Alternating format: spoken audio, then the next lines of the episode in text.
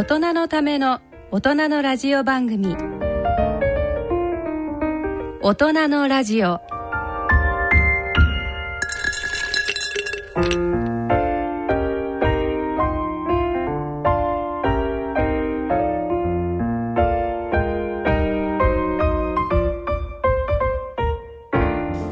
皆さんご機嫌いかがでしょうか？坪田和夫です。こんばんは。ご機嫌いかがでしょうか？西澤邦弘ですこんばんは久保田恵里です。この時間はご機嫌が人類を救うと題してお送りしています。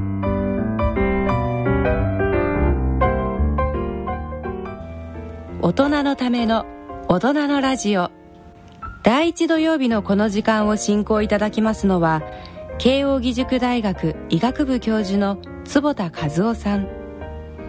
出版プロデューサーの西澤邦弘さんメディカルプロデューサーの久保田恵里さんの3名です。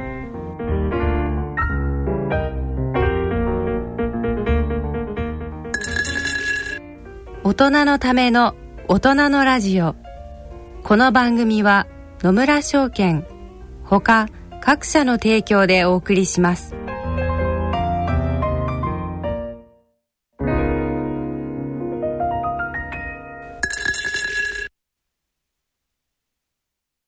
野村。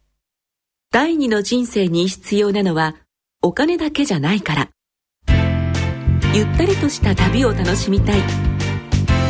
健康はもちろん若々しさもまだまだ保ちたい。住まいをもっと快適にしたり、相続のこととかもしもの時のことも考えておきたい。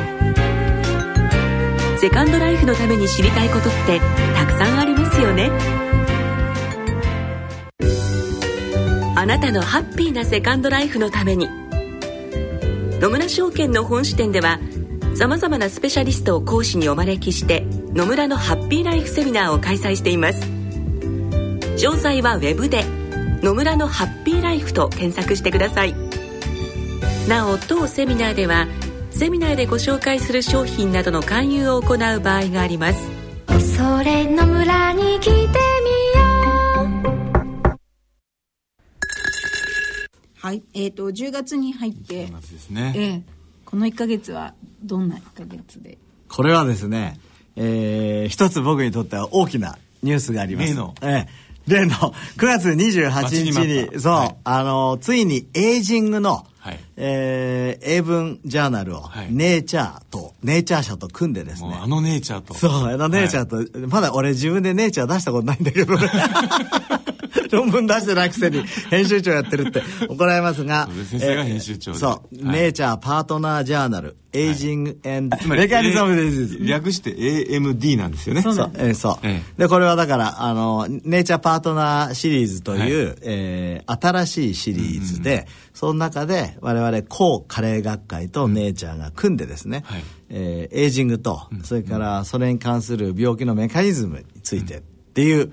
雑誌なんですよ。いやだからあのネイチャーネイチャーのホームページとか行くと、横の方でこうあのバナーが回ってるとこ見ると、あれ？ってなんかいきなり日本語が目に入って、なんだろうと思ったら日本高加齢医学会って書いてあって。でこの雑誌の名前とね、こうぐるぐる回ってるっていう。まあ、ある意味画期的ですよね。そうですね。あの、うん、高加齢学会15年経って、はい、今度16年目を迎えるんですけど、はい、前々からですね、うん、あの、前の理事長が京都府立の吉川先生で、今、あの、学長やってるんです。ね、えー、それからその前水島先生、もうずっと一貫してですね、もうサイエンス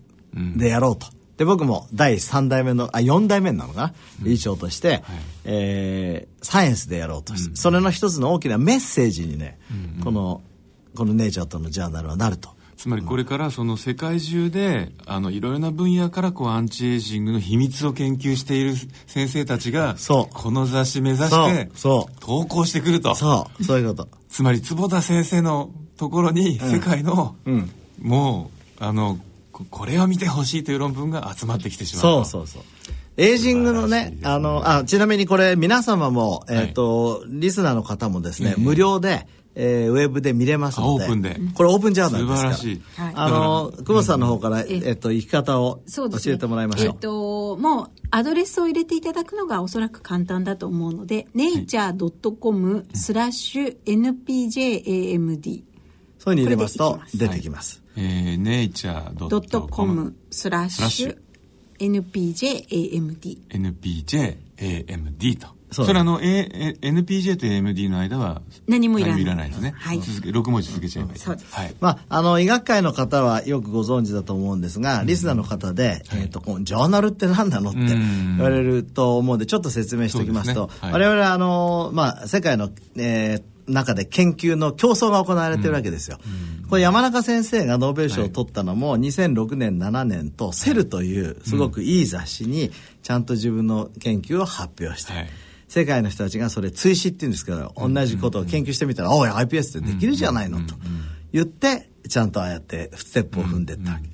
で、あの、セル紙とかはですね、オープンジャーナルじゃなくて、はい、今は一般の人が見えないんですよ。そうですね。だいぶ、あの、僕たちなんかこう、あの、普通の人、人間買おうとすると、一歩読むのに40ドルとかついてるらしいですよね。そうなの。高って感じですけどね。それで今世界の、まあアメリカも日本もそうですけども、あの、研究費がね、えっ、と、研究発表するときはなるべくオープンジャーナルに発表しろっていう方向になってる慶応もそうなりましたよね。慶応なってる。もう全部すべてちゃんとオープンにしましょう、うん、そう、オープン。まあ、サイエンスセルネイチャーとかそういうすごいのは、まあ別として、えー、なるべくならオープンし、えー、そうすると一般の方、例えばだって研究費だって、国のお金を使ってるっていうのは、まあ税金なわけじゃないですか。えー、まあ税を納めている皆様がみんなやっぱりアクセスできるようにと。うんうん、まあそういう流れになってて、ね、この、N、NPJMD もそれなんですね。はい。素晴らしい。で、もちろん英語がスタンダードで。で、これからあの、おインパクトファクターって言ってですね、えー、どのぐらいその我々の論文がインパクトがあるかっていうのを、えー、こう取りに行く作業があって、うんうんうん、まあ我々としては8点ぐらいを狙ってるんだけど。えー、8点ってのは大体こう一つの論文から 8,、えー、が8回ぐらいこう引用されるっていうことですよね、他の。えーあの研究にね論文に。そう。それこれがもしうまくいったらだから日本人が編集委員長をやってる医学系の雑誌としてはトップになりますからね。素晴らしいですね。そうそう。野望は大きく。であの早速この今回の創刊号の、ええ。お一番のこう見どころの研究っていうのはどんなタイプですか、ね、研究の前にですね、ええ、編集長がエディトリアルって書いてああそうそうです、ね、これがね、はい、もう本当に俺もうね生みの苦しみだったんで。 Aging Science Comes of Age。そうそうそう。エイジングのサイエンスの時代がやってきた、いろいろあったんです、ね、そういろいろ考えて考えて、はい、これだからもう6月ぐらいからずっと書いてたんですよこれ。もうたったたった2ページで短いんだけどでもやっぱり編集長があのやっぱり力を入れて書かないとこの雑誌のね、うんうん、命を吹き込む最初の、うん、えー、っとページですからね。ね、えー、まあ自分がこういうふうにですねエイジングをもうまあ新しい時代がやってきたということを書いて、うんうん、でまあ、代謝とか、はい、えー、まあ、カロリーを抑えるということがサイエンスになったとか、うんうん、マイクロバイオームがすごくこれから注目されるとか、うんうん、えー、ブルーライトを絡めたサーカディアンリズムというのが重要ですよとか、うんうん、あと遺伝子というよりは遺伝子の発現の仕方、エピジェネティックスの方が、ね、重要、ね、そう重要ですよとか。はいそれからビッグデータでこれからいろんなことが分かってきますよみたいな、はい、大体網羅的に書いて。で最後でもそれだけじゃさつまんないじゃん。自分の、やっぱりモットーがないからちゃんとハッピーピーポーリブロンが。これはちゃんと無理やり入れて。でちゃんとあのこう先生のこうあのこうこれを読んで、うん、そこにそのあのこうこの論文を、うん、あのリ読んだ方がいいよってこうリファレンスっていうね、うん、のもちゃんとついてるから、はい、だからこう今までのその結構こう、ええ、あの重要な論文も、そうですね。数編ですけど、書いてありますね、えー、書いてあるんで、ぜひね入り口として、ね、入り口としてはすごく。そうですね、であの関東のレビューペーパーで、はい。えー、 associate editor になってもらってる、うん、 associate editor っていうのはまあ僕の一緒に編集委員会のね、はい、重要な委員のメンバーですけど、うん、マーク・マトソン先生っていう、うん、これアメリカの国立 National Institute of Aging だから国立老,、えー、老化研究所。とか加齢研究所。ののあのある division のトップの方ですね、これはあの neuroscience 神経科学でトップですけど、彼がこのアルツハイマーみたいなディメンチア地方、の molecular mechanism。だから分子科学と、うん、それに対して運動とか、うん、そういうね、えー、まあそれからカロリーちょっと抑えるということがいいんだよっていうね素晴らしい小説書いてます、それはあれですよね。その脳の中のどこら辺でどういうタンパク質がこうこう影響を与えるかそうだから今までみたいに運動がただいいんだよっていうんじゃなくて、うん、それがこれモザイク用にね変,、変化が出てくるんですけど、そこに対していろいろとモレキュラーレベルで分子レベルでこういういいことがありますっていうことが書いてあってですね、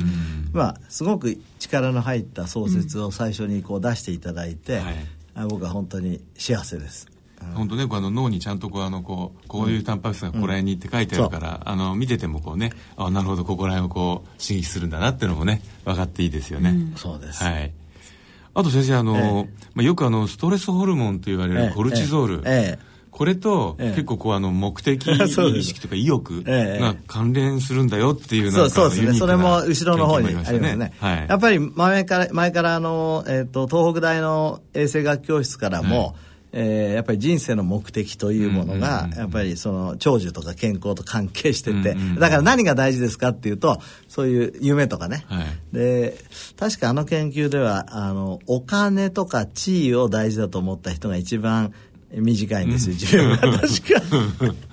そうでしたね。前先生にもお話しいただきましたけどね。だからそれと、はい、それからあの、まあ、今回ホルモンとのから、絡みで書いてあって、はい非常にユニークな切り口だと思いました。確かにそのコルチゾールってあの、ええ、朝目覚めるために夜な、まあ、朝3時ぐらいから出てきてね、うんうん、あのシャキッとさせてくれる、え、やっぱまあそういう意味ではシャキッとさせるホルモンの力ってやっぱ必要だってことですよね。あの出過ぎるとダメなんですよ これね。ねだけど少し出るのがよくて。うんよくさ目目がさこいつは目がキラキラしてるとか言うじゃない、えー、あれやっぱりどうもコルチホルモン必要みたいでね、えー、やっぱり少し興奮して、目がキラキラしてないとあギラギラまでいっちゃうとまずいんだよ。キラキラにはコルチゾールが関係してる、ね、そうある程度興奮して交感神経が優位になってないと、えー、あのキラキラしない。お前は目が死んでるっていうのはさ星君までいっちゃったらダメ、ね、星君までギラギラいっちゃうとちょっと血圧もちょっと そのちょっと手前ぐらい手前ぐらいで。静かなこう 青い日ぐらいのそうですねはい。まあ、ということでね、はい、あのおめでとうございます。本当に新しい、あの、はい、ジャーナルの創刊の話から。はい、ありがとうございました。それでは大人のための大人のラジオ進めてまいります。大人のための大人のラジオ。健康医学のコーナーです。ここからのこのコーナーでは坪田和夫さんに医学の話題についてお話しいただきます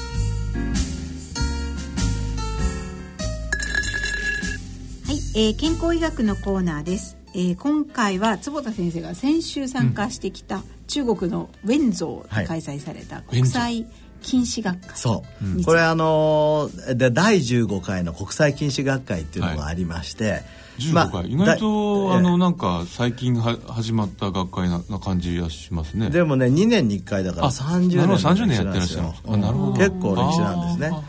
で、えーと、僕たち、まあ、慶応大学チームも、ええ。ー、数年前から、まあ、禁止の研究を始めて、うん、今回初めて3代演題を出してですね行ってきましてその中には、先生がずっとあの、この番組を通して言っておられる、禁止に関して画期的なシステムが分かって、もしかするとそれはすごいあの英文ジャーナルに投稿してるかもしれないよっていう。それは出してない。のあそれは出してない。片鱗とか出なかったんです片鱗も出してない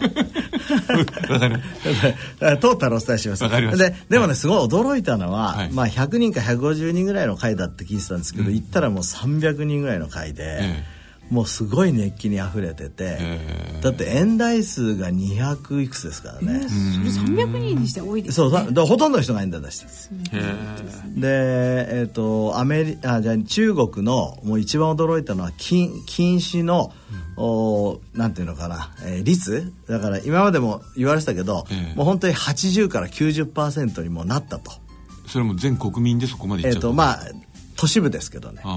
それから中国の失明率の、なんと第一位が禁止性の網膜症えー、驚きでしょ。えそれはどうしてですか？あのねだから一番上は本当は、まあ、白内障なんですけど、えー、あの地方に白内障いっぱいいるから、まあ、白内障統計上1位になっちゃってるんだけど、えー、まあ、白内障手術すれば治るじゃない、うそういうふうに考えると2位が、うん、えー、近視性の変化なんだけど、まあ、実質上は1位だから日本でいうと緑内障とか、はい、糖尿病性網膜症とか、えー、まあ、これも結構急激に増えてんだけど、えー、さらにそれよりも増えてるそれはどういう理由でそんな増え方をしてそれはですね、はい、えっ、ー、と禁止の率が80%ぐらいになると、うん、えー、いわゆる重症の禁止の人が10%ぐらいに増えるんですよ。禁止の何割はそうふうになるんだけどそのそれが数が増えると、うん、えー、なぜかその割合自身も増えてくる。で今ではですね全人口の、えー、大体平均すると4割か5割ぐらいが禁止で、で高校生では8割が禁止で、で全国述べると2%が失明に関わる重度禁止だ。それって相当多い数です、ね、いや2000万人ですよ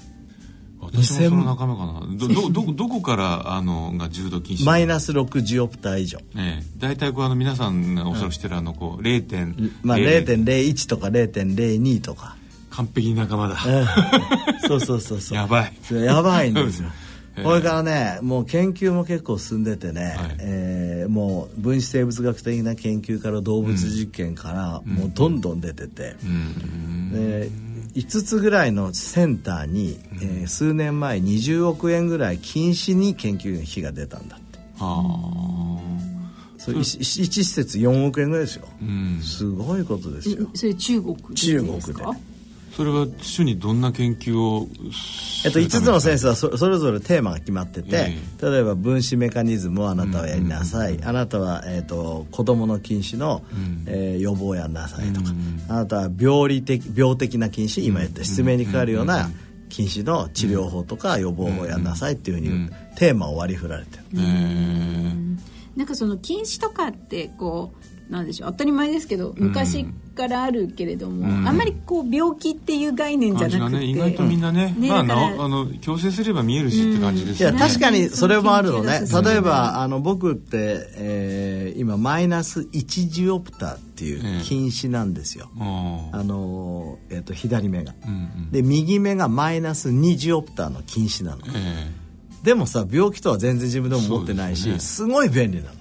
だって右と左が差があるし、うん、左が本当軽い近視だから遠くもよく見えるし、うん、右で近くが見えるモノビジョンだから老眼の感覚が全くない。両方の目を使い分けてるわけですね、うん、なるほど。そう。じゃあこれをだけど病気と呼ぶかって呼ばないじゃん。だけど、ね、マイナス6以上にだから本当に0.01とか、そういう人たちは失明する可能性があるわけよ、で今度国際禁止学会っていうのがその場でできたんですよ。はあ、あ今回のは国際禁止学会あのね国際禁止学会っていうその毎年ただボランティアで誰かがやってたんだけど。そういうこれあのあの学会総会みたいなやつだけじゃなくて本当の今度ちゃんとレジストレーションしてそのちゃんとしたものを作ろうってことになって、はい、でそこでだから定義も決めて、ちょうど僕がドライアイでやったことと、実は僕が提案したのこれ。あ禁止の定義なんて決まってるとか向こうは言ってるんだけど、それはマイナス0.5ジオプター以下禁止だと言うんだけど、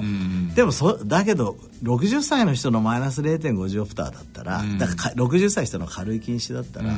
そんな病気なわけねって僕は言ったんそんなもん社会言ったって認められないと、やっぱり社会とそのコミュニケートできる共通の言語を作っていかない限り絶対ダメだでみんな賛同して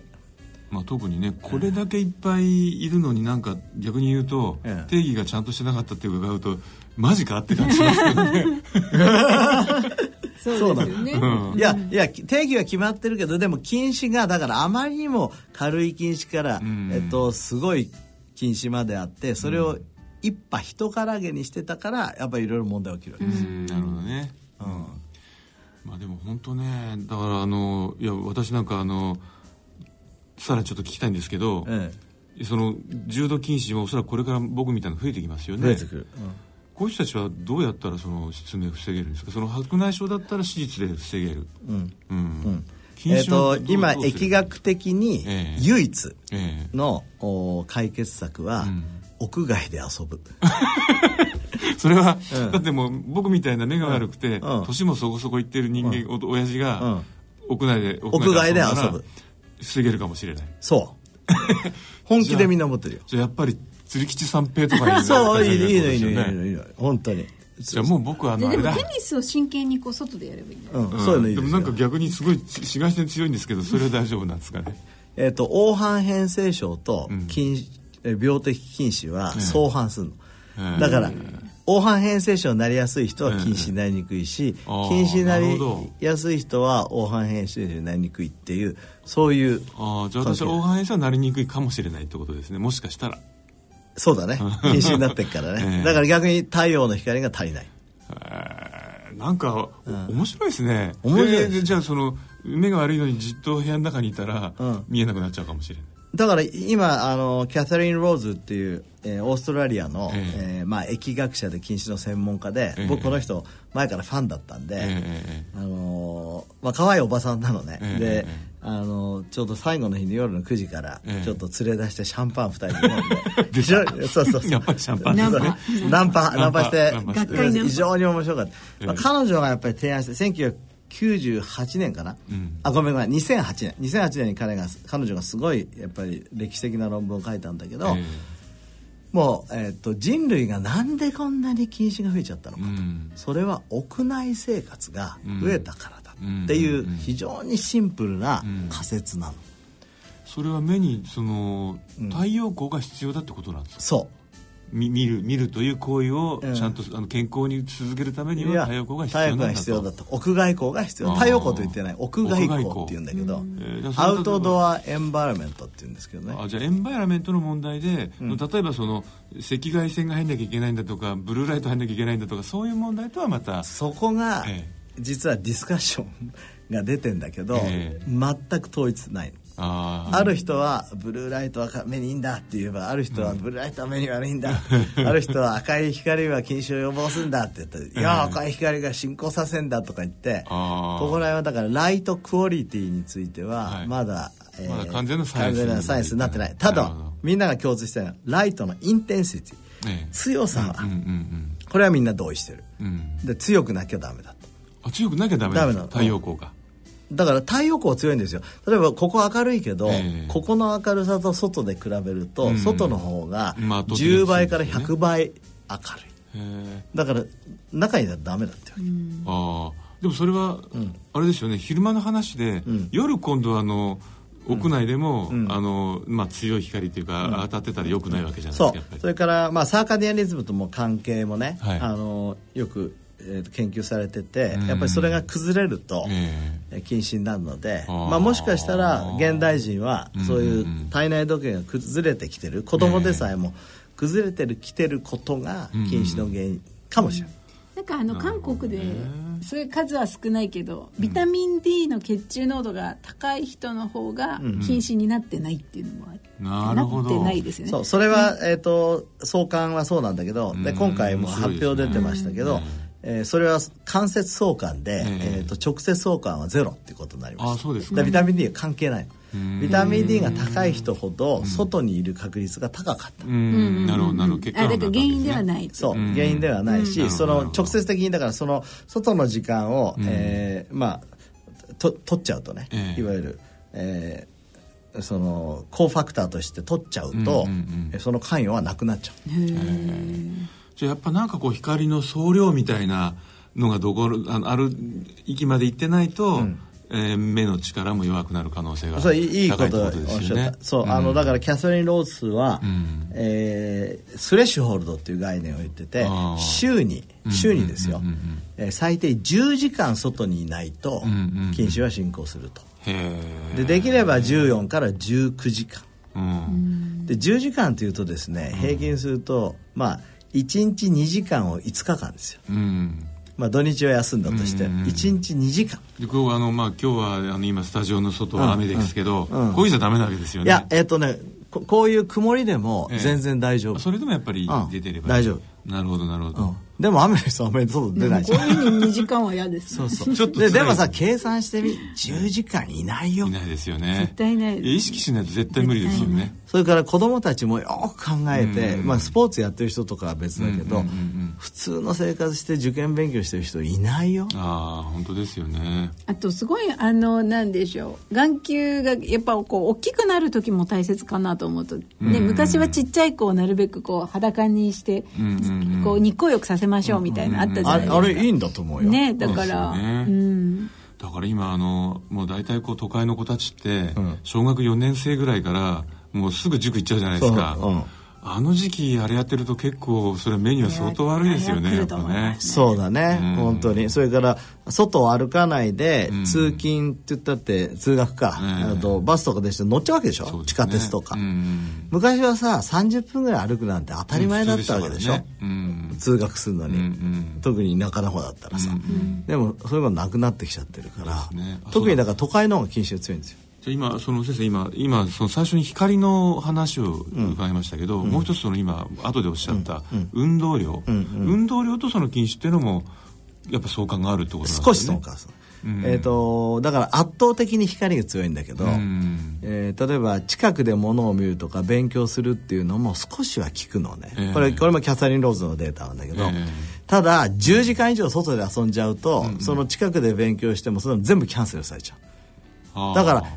だからスーパーいい子、うん、よく勉強しても、うん、外で一生懸命遊んでる運動するいい子は禁止にならないってことだよ。なるほど、うん、なんかちょっとあの、うん、セデンタリーと運動の関係みたいな。似てるかもしれない、そうそうそう似てるかもね、うんうん、だからへなへなその内側内の中だけにいる人は、うんうん、えーと、近くの金魚作用が禁止のよ、えーと進行に関係していくんだけど、うんうん、外で遊んでればそういうのはキャンセルされちゃう。なるほどね。それから運動も面白いことに体育館で運動してても禁止は進行しちゃう、あいや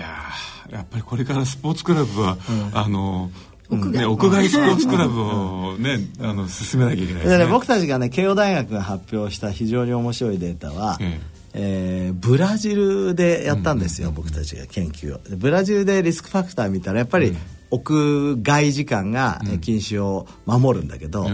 もう一つすごい面白いことが分かった、うん、それ虫歯の数の。虫歯？虫歯。虫歯がどっちの方虫歯が多いと禁止になりやすい。はでこれはね昔から言われたのね甘いものを食べると禁止が進むって言われてたんだけど、うん、えー、どうもだから虫歯がその禁止なさせるっていうのは虫歯を起こすような生活習慣、うん、だから甘いものを食べるっていうのが多分禁止を起こすんだと思いますけど、ね、でこれはあのその分子メカニズム食べました？いやあんま食べないけどでもやっぱり虫歯あるなみたいな。この間ね虫歯って言えばもう一つあのアメリカのあの国民栄養調査の解析で、ええ、あのやっぱこう経済的理由とかそのあの労働環境とかで非常に高ストレスのお母さんがあのから生まれた子供は非常に虫歯率が高いんですよ。ということはおおあのこう桶屋の論理でいくとこの子は禁止になる禁止にもなってしまうかもしれないですね。そういうこと。だからこれあのいわゆる遺伝子と、えー、環境との絡み合いなのね。ジェネティックスエンバイロメント。でそういう面では禁止すごく面白いことで、ね、これからしっかりと慶応大学としてはですね、はい、えー、これを推し進めて、はい、子供を禁止から守ろうっていうプロジェクトを、本当に世界のみんなとあのだいぶ友達になったんでシャンパンいっぱいずっと飲んだ 先生のいつものそうそうそう。いつものあのお友達計画ですね。そうなの。それで僕は本当にあの、まあ、ラッキーっていうか自分があの初めて国際学会行ったんだけど、えーえー、慶応グループしか来てなかったんですよ。あ日本から、うん、他の大学から出てなかったので「お和夫」とか言って「お前じゃあファウンディングメンバーなれ」とか言って日本代表。そう日本総代みたいなもんですね。そうそうそうそうそう。日本のまあでもね禁止研究会っていうのを僕たち作ったの、えー、で、まあ、僕はあの会長になってですね、えー、まあ、やっぱり禁止やってるすごくいい先生たちいっぱいいるんですよ。あ。の阪大の藤門先生とか、えー、東京医科歯科の大野京子先生とかね、はい、素晴らしい先生その人たちと一緒にやっぱり禁止の研究を日本でもやって真剣にやっていこうと、うんうん、そういうふうに思ってるなるほど。ちなみになんかあの禁止の人間がだから聞いちゃうんですけど、ええ、禁止でいいいいことってないですか？あ る。あるあるある本当ですか？ある。それは、ええ。えー、どこのあの地域でもですね、ええ。えー、と教育レベルが高い人が禁止になってああそれはたまたま勉強さええそれは分かんない。もしかしたら脳のメカニズムかもしれないって言われてるぐらいに 相関があるの。ああなるほど。だから近くただ勉強するだけいやそれもあので大事なんだけど、もしかしたら違うメカニズムがあるかもしれないと言われてああじゃあまだわからないこともあるけど、まあ、とりあえず外ではあの日を浴びながら遊んでるそうそう。あといやいい点ってやっぱり禁止だとほら老眼になりにくいじゃないですか。ああまあそうですね。近くが見えない確かにねそうですね。それはいいですよ、うん、はいはい、まあ人生ね、ね、いいこともあれば悪いこともあるとね私は1.51.5で 老眼が早く来ている。あそうですか、はい、あそういえば老眼鏡そうなんです。あ久保田さん両脇を初めて見た気ますけど。ねねまだ若いのにね,、ねいや、バカなのかもしれない。いやいやいやいつものお話を聞けるとやっぱり学説というのは個の話じゃないですからね。そうですよはい、はい。ということで、えー健康医学のコーナー。今回は、えー坪田先生が行かれた近視見学会についてお送りいたしました。はい、ありがとうございました。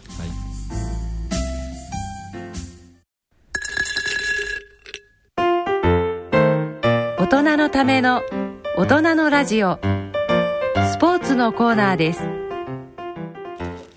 はい、えー続いてはスポーツのコーナーです。えっ、と今日はゲストはいにお電話をつないでおりまして、はい。あのー女性の方は結構ご存知かもしれないんですけど、まあ結構誰でもご誰でも。そうですね、はい。あのルナルナっていう、はい。まあ、女性のこう生理周期なんかをこうインプットして、うん。あのそういったホルモンバランスとかあと、結構まあ30代40代だと妊活に使ったりとか、うん。そうですね。はい。あのそういったソフトですごくあの大ヒットをしているはい。MTI という会社があって、今最近あのヘルスケア事業でいろいろなこう遺伝子をあのこう唾液で計測したりとか、そういったサービスをいろいろ手掛けられてるんですけれども、そこのあのグループ企業でエバージンという会社の,、あの社長でいらっしゃる秋田さん。はい、あとあの秋田さんそのホモ本体の MTI の方はヘルスケアのあ事業のね。全体のあ部長さんでいらっしゃるんでね、はい。だからまあいわばこのルナルナも含めた、うん。えーこの MTI という会社のまあなんですかねこうあの携帯電話とかいろいろなこうあの情報機器を通して自分の健康管理をしていくっていうところのね、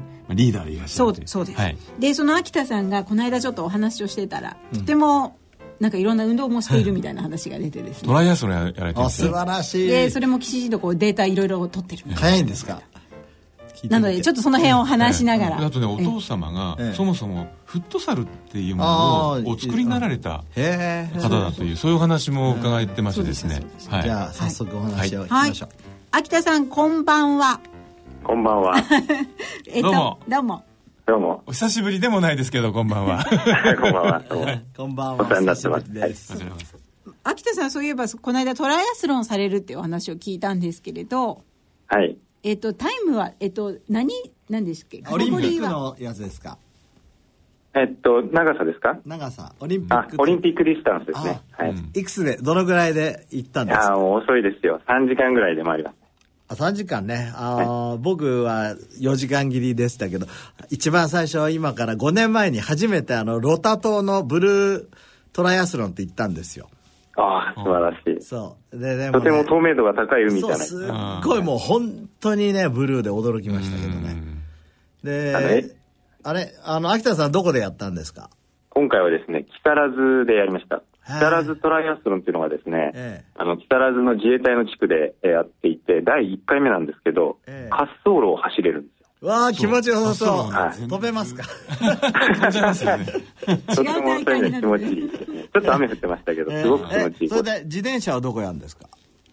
自転車が滑走路です。自か？転車が滑走なの、そう滑走路をぐるぐるするわけですね。ぐるぐるっていうか、あ、あのスピードがねすごいスピードそうですね。へえ面白そう。もうだから直線でみんなガーガーすごい人たちが抜いてっちゃうんだっていう話でしたよね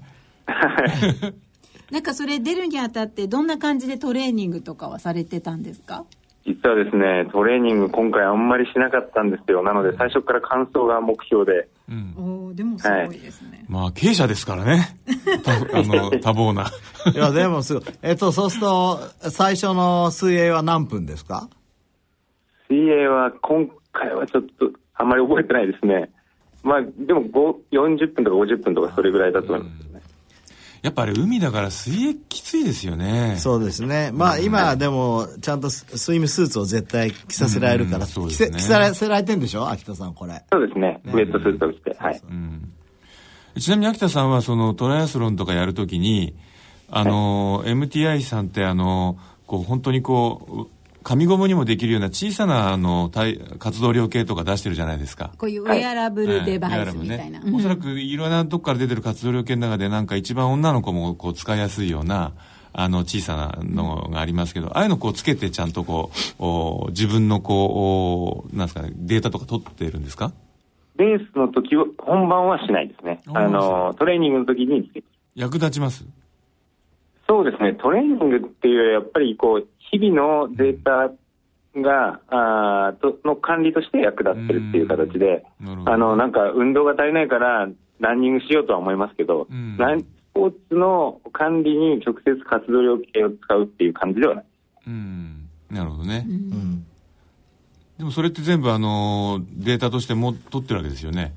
そうですね。あの、あとなんだっけ、あの、全部こう、携帯に吸い上げてくれる、あの、体組成計も出してるじゃないですか。ああいうのこうみんなやっぱこう一括管理してあのやってるんですか？はい。あの、そうです。体、体組成計は、やっぱりこう、レース前、直前のその2週間ぐらいまでは、やっぱり減量目標をある程度してですね、えー、体組成計日々管理してます。もう乗るだけでスマートフォンにデータが送られますから、意外に続くなっていう感じですよね。なるほどね。じゃあこれからだからそのおそらくそのトライアスロン含めいろんな競技をする人たちのあの自分のこうあの、まあ、競技に向かってのであの、まあ、データによるそのおトレーニング管理とか、はい、そういうのも結構じゃあ変わってくるんですかね？あ変わってくると思います。あの、うん、当社のサービスで、うん、あまりこうなんていうんですか本格的にはやってないんですけど心拍数計を使ってですね、うん、えー、スマートフォンでその有酸素運動と無酸素運動の間の AT 値っていうものをですね把握して、ペースを上げてくださいとか下げてくださいっていうインターバルトレーニングをするようなアプリを出してるんですけど、おやっぱりこう自分のその最適な最適なというのはこう息切れしないところのポイントの心拍数の値を把握して、そのペースを保ちながら、長距離運動するっていうようなことはですね、あの、こういう長く運動し続けるスポーツにはすごく役立つ、ね、そうですよね。うん、AT 値ってね、ちょうど、だから僕たちがマラソンしてる時、マラソンってずっと走れるじゃない。はいはい、だけどさ、思いっきり 100, 100メーターダッシュしたら走れないじゃん、ずっと。あれっていうのは後期性代謝と嫌気性代謝って、これ違う代謝なんですけど、そのちょうど間。うん、ギリギリ。つまりその有酸素運動と無酸素運動の間のゾーンのところ。そう、ちょうどむ、えっ、ー、と、有酸素運動から無酸素運動に切り替わる直前がその AT 値で、うんうん、僕だったらちょっと前だけど128回でした。ああ。だから結構、ね、あれですよね、うん、そのある意味こうあのもちろん競技者はそうであれですけども、うん。うん、ダイエットなんかする人たちだって、うん、一番こう有酸素ゾーンでこうちゃんと運動してるのが、まあいわば一番こうあの体脂肪をちゃんと燃やすにはね。そう。疲れないでずっとできるしね。無酸素ゾーン行くとどんどんあの溜まってるあの糖分ガーッと使い出しちゃいますもんね。ねいきなり疲れちゃう。それもね、それも好きな人いますよね。そうやって痩せ、痩せるの。それもしたい。うん。うんでも本当にそういうこういうウェラウェアラブルデバイスは今結構体フィットっていうシリーズで出されてるんですよね、うん、はい、そうですね。はい。なんかそのあたりで結構こうおすすめのなんかお家で使えるなんて言うんでしょうそういうデバイスとか。うん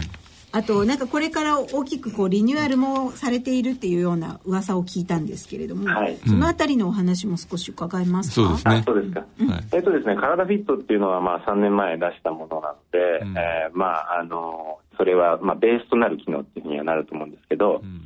えー、そのまあ体フィットの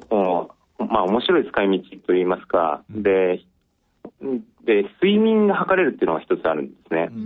で、やっぱりこう、寝て起きた時に、その時にどれぐらい熟睡できてたかどうかっていうのを多分見るだけでですね、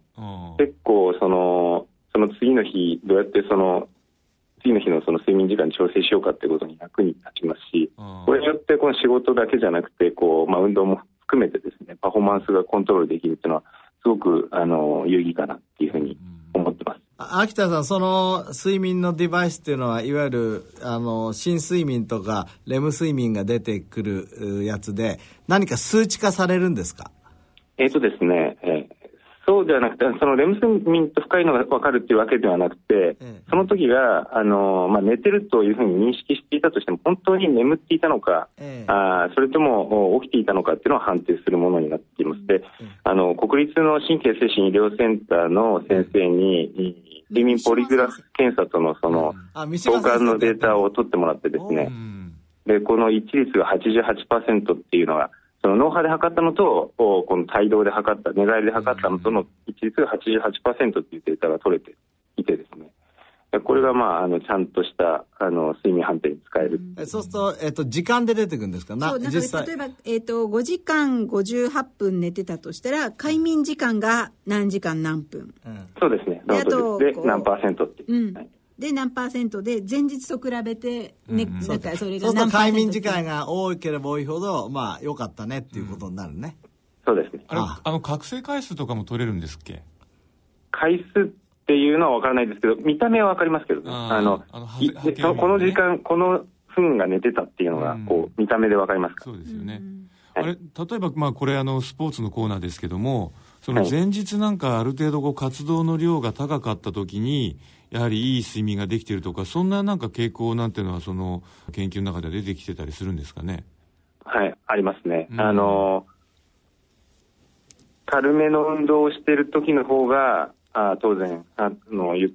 ぐっすり眠れます。ただ運動しすぎがですね、うん、必ず眠り深い眠りになってるかというとむしろ逆転している場合が結構。でもね一番まあ僕、眼科の立場もあるからなんだけど、えー、一番睡眠に効くのは、うんえー、食と、うん、えーはい、ブルーライトですよ。ブルーライト。だから昼間に外に出てた時は睡眠深いですよ。なるほど。ところがみんな、そうですよ。これは明らかだから、うん、僕ぜひ、あの、今度秋田さんのデバイスを使って一緒に共同研究させてほしいけど、えだって本当そうですよ。えー、僕自分自身もそうだけど、自分の患者さんに、えっ、と、いろいろ話を聞くと、外に出てた時は圧倒的に睡眠がいい。ああ。秋田さんのところで今その外のあの日光をどれだけ浴びたかなんていうのを測定する機会はあるんですかね？今はないですね。じゃあこれはあれですね。なんかこの歩数とか距離が測れるのでそこに外にいた歩数とか距離が出ると面白いっていう、なんか夢の話になってしまう。とか思いますよね、うん、あとあの遺伝子の解析サービス。これなんか今いろんな会社がやっているっていうふうにね、ねなってますけどはい、このディアジーンっていうサービスはどういったものなんでしょうか？はい、あのー、そうですね。似たようなサービスが最近いくつか出てきたんですけども当社はすごく最初の頃からやっていてですね、うん、あの唾液を送ると自分の遺伝子の解析の結果があスマートフォンや PC で見れるというものになってます。うん、で出てくる内容はその自分の病気のなりやすさですとか、あと体質に関わること。で例えば、えー、どういうような栄養素を吸収しやすいとかしにくいとかそういうことも含めて、うん、えー、その遺伝子に合わせてそういう傾向が分かるっていうものだとですね。うん。あの、秋田さんとこのその遺伝子解析サービスのなんかやはり、あの、私なんかこう、健康の雑誌に関わっているものとして、やっぱ素晴らしいなと思うのは、あの、まあ、こう、どれだけリスクがあるかっていうデータのもととして、徹底的にあの、日本人とか、あの、東アジア人の研究データをもとに、えー、やられてますよね。はい。うん。だまあそれは、例えばその、えー、白人さんとかいろんなのが入って、それであの、リスクを出してる、まあ、サービスもあるようですけれども、はい、あの、非常にそこに日本人とかその、ならではのデータっていうところにこだわっておられるところが、まあ非常にこう、信頼感が、ああるなって感じがするんですけどね。ありがとうございます。逆に大変なんじゃないですか、その日本人の研究ってどの分野にもあるわけじゃないですよね。そうですね。うん、非常に少ない、えー、論文ですので、まあ、割合として少ない論文ですので、うん、まあ、その中から信頼できるものを探してえー、まあ、あの正しい結果を返すということにはあのもう数名の PhD 含めた専門部隊で、うん、えー、それをまあ、日々やってますので。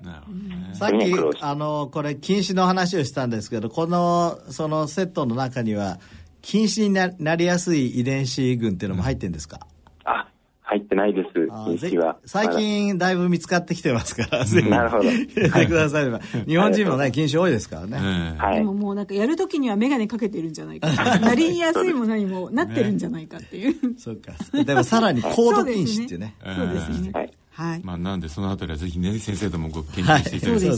い、それでね。さっきあの一番最初にちょっと秋田さんのお父さんがって話したじゃないですか、僕秋田さんのあのフェイスブックで見たんですけど、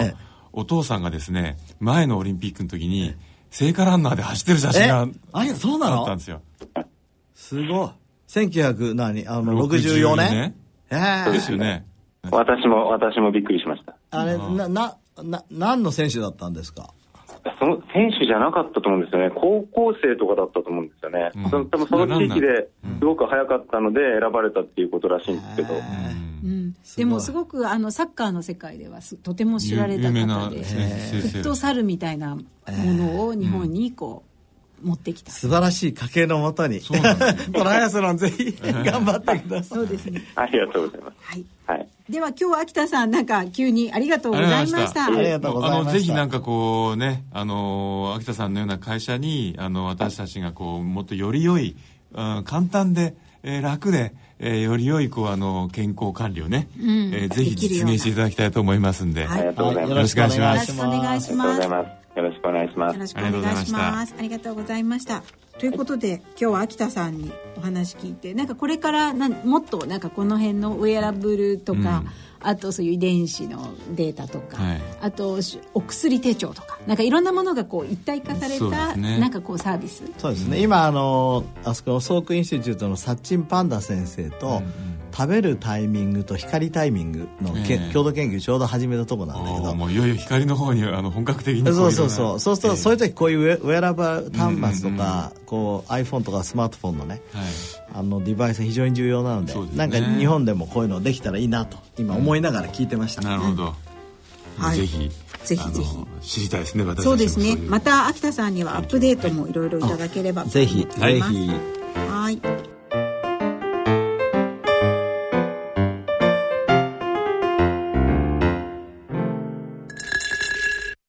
野村。ちょっと気になるお金の話。今回は低金利です。0.0、えー、0.00お母さんどうしたんだいいえね、預金金利が何パーセントかを見ていたんですよ。今は低金利時代だからね。昔は金利が高い時代もあったんですよね。そうだね。確か年利7%で複利運用すると元本が10年で2倍近くになったと思うよ。いい時代でしたね。じゃあ、年利0.025%で元本が倍になるには何年かかると思います ?100 年ぐらいかな。いいえ、2773年かかるらしいですよ。2773年お金の誕生はいつだったかな？お金に関するご相談は、お近くの野村証券へどうぞ。それ野村に来てみよう。大人のための大人のラジオ。え今日も駆け足で参りましたが大人のラジオはいかがでしたでしょうか、はい、いや禁止とね、ええ光を浴びて遊んでる時間の量が相関するっていうのはなんか本当に我々は視力を失って何をしてきたんだろうというのを、ね、そうですね。これだからあの光っていうのはものを見るためだけじゃなくて、まあ、ブルーライトではね体内時計みたいなことが皆さんだいぶ分かってきて「えー、Eye is a camera and a clock」ということになりましたけど、えー、これ近視も抑制するとなると光っていうのはもしかしたら、本当にもっといろんなことやってるかもしれない。そうですよね、ということで慶応の眼科の中にフォトバイオロジーっていう研究室ができたんですよ。光生物学。だから光を僕たちが浴びた時に、まあ主に浴びる人も目がセンサーになってるんだけど、どういう生物学的な変化が起きるかっていうのを、もう網羅的にいろいろ研究していこうと。でもね植物だって光がなきゃ育たないわけですから、ね、動物も何かそうなんですよね。いやあと俺なんだっけこの間あの三尾先生っていうのは、あの恵比寿のね、えーまあ、この三尾忠先生。三尾忠先生に伺ったんですけれども、今なんかそのイヤホンから強いブルーライトを出して、うん、あの体内時計をリセットするそういうデバイスがある。そう僕使ってるよ。そうですか,、だから結局その光という意味で言うと、必ずしも目に入れなくても、あのつまりその光を感受する場所に何かがと光の情報が届けば、うん、またこうそうそう。まあ、ただね僕は自分では使ってるんだけど、えー、あの皆さんにはまだそんなに進めてない理由はですね、えー、あれ入れてもメラトニンがねさあの出てくるわけじゃないんですよ。だその場でサプレスされて例えば夜になるとメラトニンが上がるわけじゃなくて、えー、どうもねえーと、メカニズムは複雑みたいでまだよくまだよく分かんない。分かってない、まあ、それにつけても光の科学そうそうそう耳の中でね。フォトバイオロジーが起きたら面白い。ですね。ですよね。うん。ということで。科学はすごいですね。面白い。まあ、あのおそらくノーベル賞も発表されるんで、そうですね、また楽しみに待ってましょう。受賞分野はねもう来月は大盛り上がりだと思いますけども、ね、はい、はい。ということで、えー、番組では疑問質問ご意見ご感想をお待ちしております郵便の方は郵便番号105-8565ラジオ日経大人のラジオ係まで。その他大人のラジオの番組ホームページからも投稿できます。さてこの後の大人のラジオは大人の音楽をお送りいたします。2014年大人のバンド大賞の入賞曲を紹介してまいります。ということでそろそろお時間です。お相手は私久保田恵里と。西澤邦弘と。坪田和夫とでお送りしました次回私たちの放送は来月11月1日の放送となります、はい、それでは次回までさようなら。さようなら。